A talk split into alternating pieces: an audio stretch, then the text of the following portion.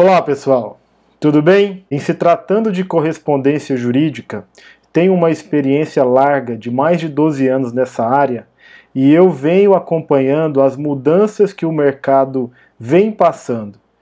E uma dessas mudanças é a questão do valor. Subiu muito a demanda de correspondentes jurídicos, assim como subiu a demanda pelos serviços. Mas eu entendo que a demanda de profissionais aumentou isso fez com que os valores dos honorários fossem lá embaixo. Mas eu não quero entrar nessa seara. Quero conversar com vocês e mostrar a forma como eu utilizo para calcular o meu serviço. E espero que assim possa ajudá-lo a também você chegar no seu valor, chegar no valor do seu serviço. Tá legal? Não quero ser o dono da verdade, esta é apenas uma manifestação de um pensamento de quem está nessa área há algum tempo. Então, se você gostar desse vídeo, eu peço o seu like, deixe o seu comentário manifestando sua opinião a favor ou contra, para saber se esse vídeo foi importante para você ou não. Tá legal? Bom, primeiro, a gente antes de falar de precificação de honorários, a gente precisa falar de mindset. Não, eu não estou aqui para falar com você sobre marketing jurídico ou mais alguma dessas informações que os coaches estão passando. Tenho todo o meu respeito a esses profissionais, inclusive tenho um curso na área de coaching, mas não estou querendo encher a sua cabeça deste tipo de coisa, mas sim prepará-lo para o que eu vou introduzir sobre a precificação de honorários. Isso porque o mindset ele passou por uma transformação. Sumiu aqui a, a imagem da tela, deixa eu ver se eu consigo recuperar. É. Não sei se eu vou conseguir manter, porque sempre que eu clicar ele vai sumir. Enfim, vamos tentar aqui fazer, na medida do possível eu vou deixando essa tela para que vocês enxerguem aqui a, a minha pessoa. É, bom, tá, mindset. Primeiro, a gente tinha um advogado tradicional. Um advogado tradicional que tinha um, um, um utilizar muito prolixo. A forma dele conversar era prolixa.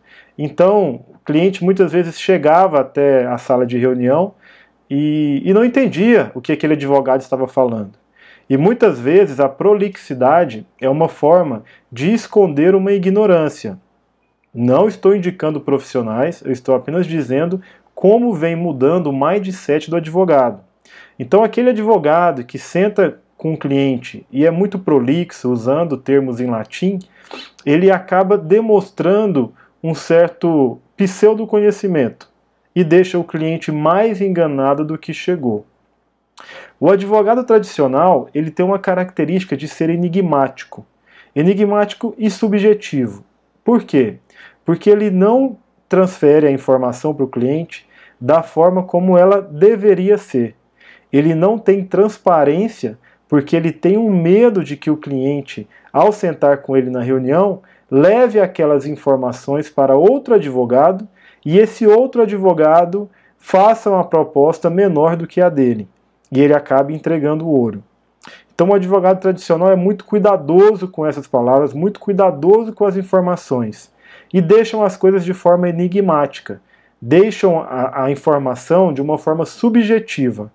O cliente, por mais que ele faça perguntas querendo saber o que, que é, ele deixa a informação subjetiva. Isso não vem funcionando, mas por quê? Porque o cliente consegue encontrar muitas das informações pelo Google. Por mais que ele não tenha um direcionamento legal, uma análise estratégica do seu caso, o Google já direciona ele para alguns dispositivos legais e ele chega na reunião com você, advogado, mais preparado do que antigamente. Então é um mindset que está muito em desuso. E o advogado tradicional ele tem um grande defeito. Ele não sabe provisionar. Ele não sabe provisionar porque ele está acostumado a receber honorários de uma forma ah, em maiores quantidades. Ele vem de uma época que existiam menos profissionais. E ao existir menos profissionais, ele tinha mais clientes à sua disposição E isso fazia com que ele recebesse os honorários em determinado mês, gastasse, porque logo no próximo mês teria um cliente similar àquele para poder pagar suas despesas. Se não tivesse, aqueles honorários que ele recebia em determinado mês, no máximo em dois, três meses, ele receberia uma nova, uma nova causa para poder pagar suas despesas dos meses seguintes. Então, se você não sabe o que é provisionário, eu fiz um vídeo, deve aparecer no canto dessa tela em algum lugar, e procure lá, você vai descobrir o que é o provisionamento de honorários. Mas o advogado tradicional não sabe provisionar, tá? Então a parte financeira é muito a desejar. Afinal de contas, a gente não aprende isso na faculdade. Nem no conteúdo das faculdades do, do, do curso de direito antigamente, nem no curso de direito atual. Não existe essa palavra. O mais próximo de matemática que nós temos na faculdade é o direito econômico. Tá legal? Então esse era o mindset do advogado tradicional. Atualmente, nós temos uma nova figura no mercado, que é a do advogado empreendedor. Esse advogado, ele tem uma característica de estar sempre aberto ao conhecimento, aberto ao novo. Ele está sempre de olho em aplicativos novos que os advogados estão utilizando, ele está sempre de olho às novas plataformas, ele não utiliza mais doutrina, acaba utilizando sempre a internet para fazer suas consultas, buscando as jurisprudências nos tribunais superiores. E é então utiliza as redes sociais para poder proliferar o seu conhecimento e está sempre disponível. Sempre disponível, porque aí, aí vem uma questão até de mercado, afinal de contas, hoje nós somos bem mais advogados do que antigamente. Então, para ele se manter no mercado, ele tem que estar sempre disponível para o cliente. A gente aprende em curso de marketing jurídico que você nunca pode deixar um cliente sem resposta e nem uma ligação sem retorno. Então, o advogado moderno hoje em dia, ele está sempre disponível ao cliente. Ele ajuda pessoas. Advogado tem uma característica de gostar muito de dinheiro. Mas o advogado empreendedor, ele está de olho em ajudar e fazer uma mudança na vida de alguém. Isso vem com a nossa geração Y aí, que traz consigo não só a, a necessidade de ganhar dinheiro, mas também de fazer passar uma transformação, ajudar algumas causas. E esse advogado empreendedor, ele tem essa visão de conseguir receber um dinheiro, mas também ter a sensação de que ele ofereceu a justiça para quem precisava. O advogado empreendedor, ele aprende e aplica. Ele aprende e aplica. Ele não deixa para depois, depois de terminar todo um curso que ele vem aplicar, porque ele entende que os erros que ele comete agora faz parte para uma transformação, uma evolução futura.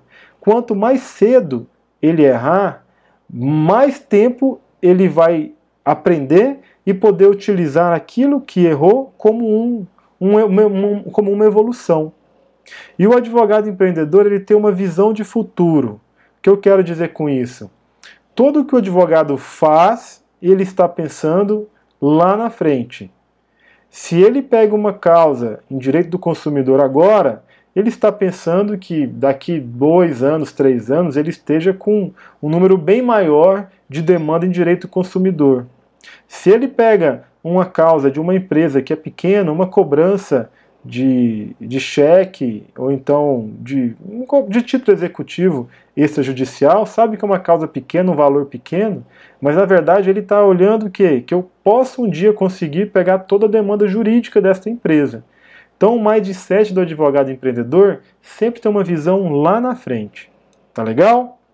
Bom, passada essa visão toda de mindset do advogado tradicional e do advogado empreendedor, a gente vem para o conteúdo em si sobre precificação de honorários.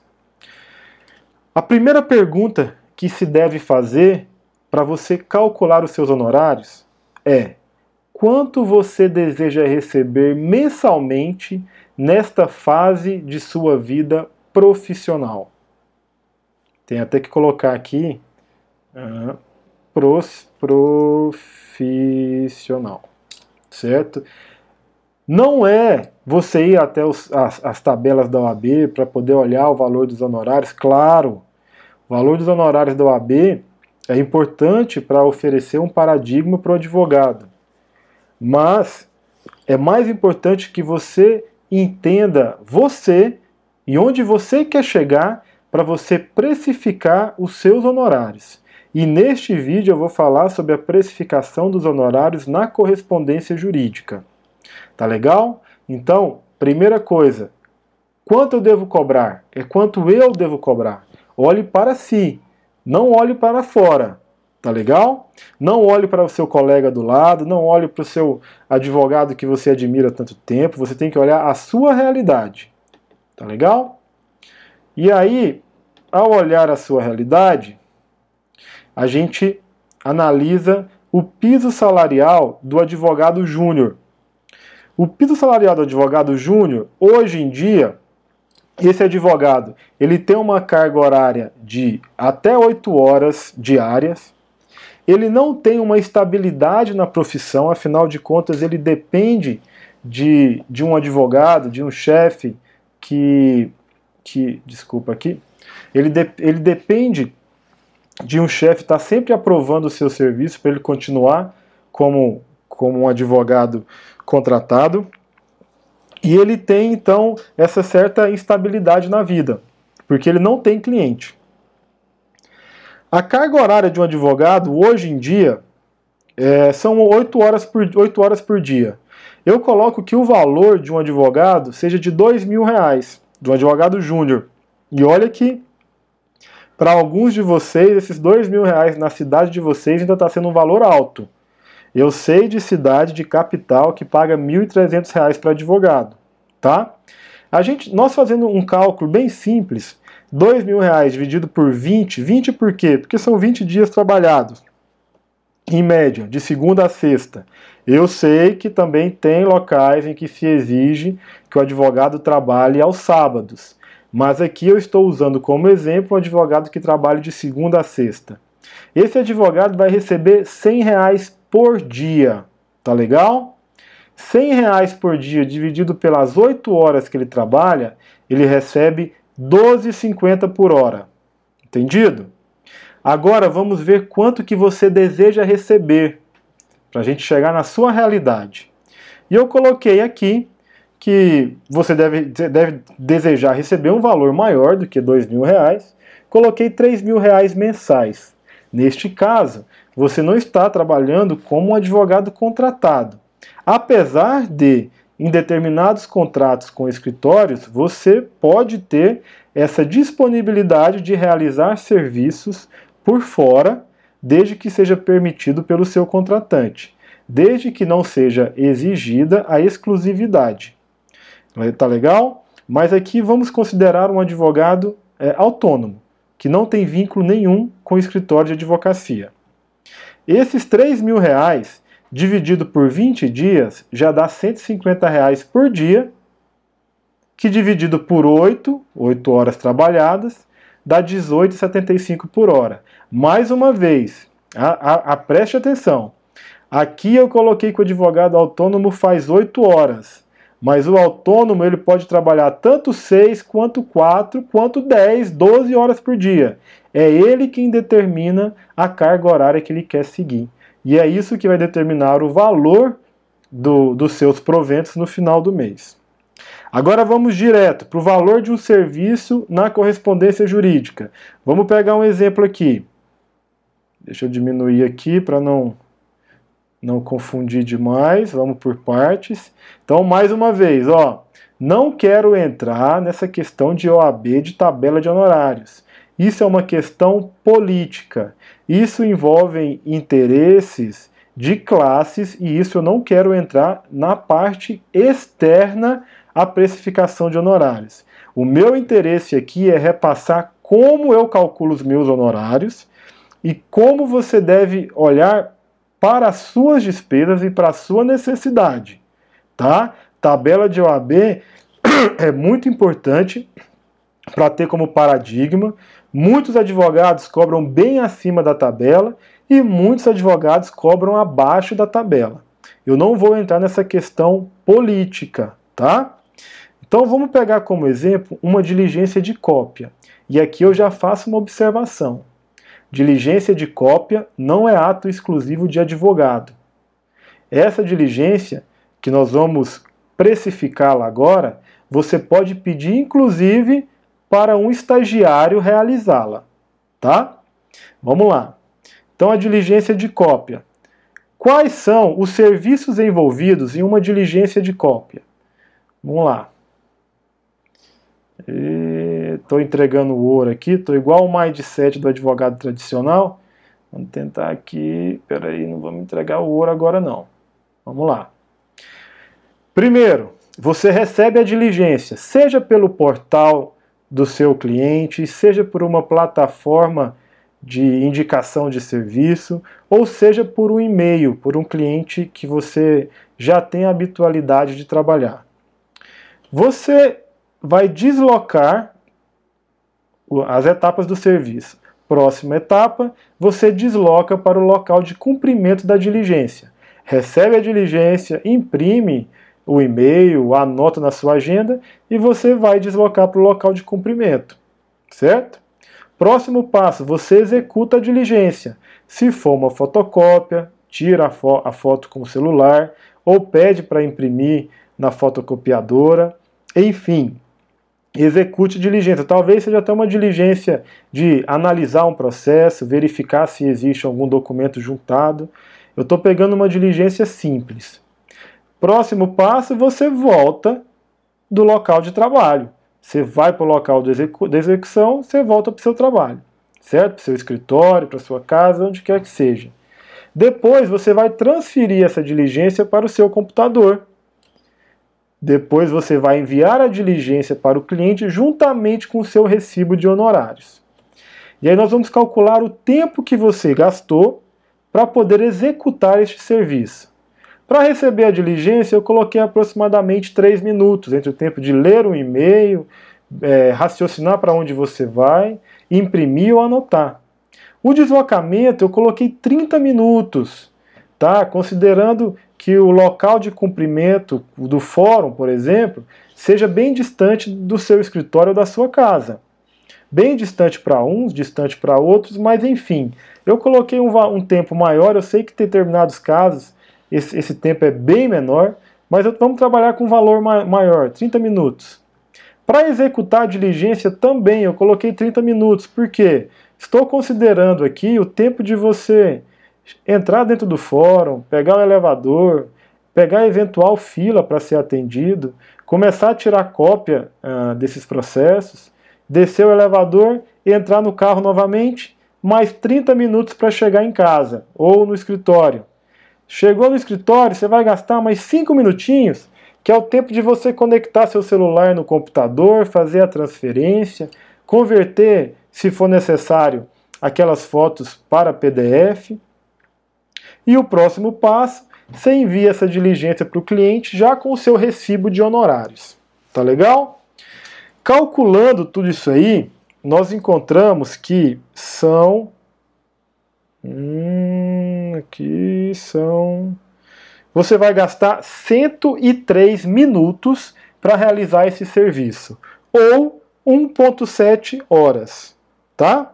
Então, então a gente sabendo que o seu sua valor hora para ganhar 3 mil, 3 mil reais mensais é R$ 18,75, nós teríamos aqui que o valor da diligência seria R$ 18,75 vezes 1,7 hora, para saber o valor em hora. O valor da sua diligência seria R$ 32,20 para você receber os R$ mil reais mensais, desde que, é claro, você trabalhe exclusivamente com diligências e preencha as 8 horas do seu dia fazendo diligências. Presta atenção. Nessa determinada hora, você, para receber os 3 mil reais, deve estar exclusivamente trabalhando na execução da diligência. Interessante, né? Se você acumular mais de um serviço para realizar essa diligência, você já está escalonando os seus honorários e isso pode fazer com que você reduza a sua carga horária de 8 horas para menos, ou que você ganhe mais do que os 3 mil reais mensais. Tá entendendo? Então a gente chega no valor de 32,20 de honorar, honorários. Aqui, o, o, que, que não, o que não está aqui? As suas despesas. E aqui eu incluo uma despesa de deslocamento, certo? De deslocamento para o seu pro local de cumprimento da diligência e o deslocamento de retorno. Agora vamos pegar uma audiência atuando como preposto, mais um serviço que não é exclusivo de advogado. Você pode pedir para um estagiário seu executar esse serviço. Na audiência como preposto, você vai gastar o mesmo tempo. Por quê? Você vai demorar os mesmos 3 minutos para receber a diligência, vai gastar o deslocamento 30 minutos, que eu estou considerando que seja um local distante, vai demorar 30 minutos na execução. E aqui, talvez você demore até menos. A depender da, da audiência, se você chegar faltando 10, 15 minutos para a audiência, muitas vezes você, você vai entrar na audiência para falar que não tem acordo, né? E, e talvez não dê nem 30 minutos, mas pode ser que dê mais. O deslocamento, 30 minutos também, de voltar para casa, voltar para o escritório, voltar para casa. Depois você vai transferir e enviar o recibo 10 minutos. São os mesmos 103 minutos ou 1.7 horas que vai dar o mesmo valor de R$ 32,20 de honorários, certo? Para você participar de uma audiência como preposto. E isso considerando os R$ mil reais mensais que você deseja receber, tá? Agora eu calculei aqui as despesas. Quanto que teria de despesa? No deslocamento, vamos colocar aqui que seu carro faz 10 km por litro e, e o fórum ou o local esteja a 10 km do seu local de trabalho. O que eu também estou jogando alto, nem sempre é isso tudo. Você tem que adequar essas informações à sua realidade. Isso aqui, considerando que o preço do etanol está 3,20, você vai gastar 2 litros. 1 um litro para ir, 1 um litro para voltar. Somando 6,40 pega o valor dos seus honorários mais as suas despesas, o valor do seu ato é R$ 38,60 para você receber 3 mil reais mensais. Certo? Amigão, se sua pretensão for menor e desejar receber R$ 1.500 mensais, esse valor aqui cai pela metade. Pela metade. Tá? E se for maior, se já receber 6 mil reais, esse valor dobra. Você vai cobrar aí 62 reais pela diligência e aproximadamente 80 reais pela audiência como preposto, tá? Agora, o que, que é mais importante nisso aqui? É que, feito essas considerações, você tem noção do que é justo para você. Você tem a sua tabela de honorários para você entender a sua precificação e aonde você quer chegar. Importante, se você consegue cumular serviços, pegar mais de uma diligência para o mesmo local, pegar mais de uma audiência para o mesmo local, você economiza no deslocamento, tá? E você aumenta a sua lucratividade. Tá legal? Outra coisa, se você consegue delegar esse trabalho para um estagiário, você vai ter uma despesa com o estagiário que você vai ter que calcular da mesma forma como você fez aqui, mas você coloca o valor que você paga para o seu estagiário, descobre o valor da hora dele, que vai ser menor do que isso daqui, e você adiciona como despesa. Esse custo vai ser bem menor, acredite, e você vai ganhar sem ter executado, sem ter que ter executado todas essas etapas. O seu estagiário vai fazer a maior parte dessas etapas e você vai ficar com o lucro da diligência. Tá legal? Bom, espero que vocês tenham gostado deste vídeo, deste conteúdo que serviu para informar e demonstrar a forma como eu precifico as minhas diligências. Se você gostou, mais uma vez eu vou pedir para dar um like, faça um comentário, e, e se inscreva no meu canal. É muito importante para mim saber se esse conteúdo está sendo bom, está sendo transformador para você ou não. Tá bom? Obrigado e até a próxima!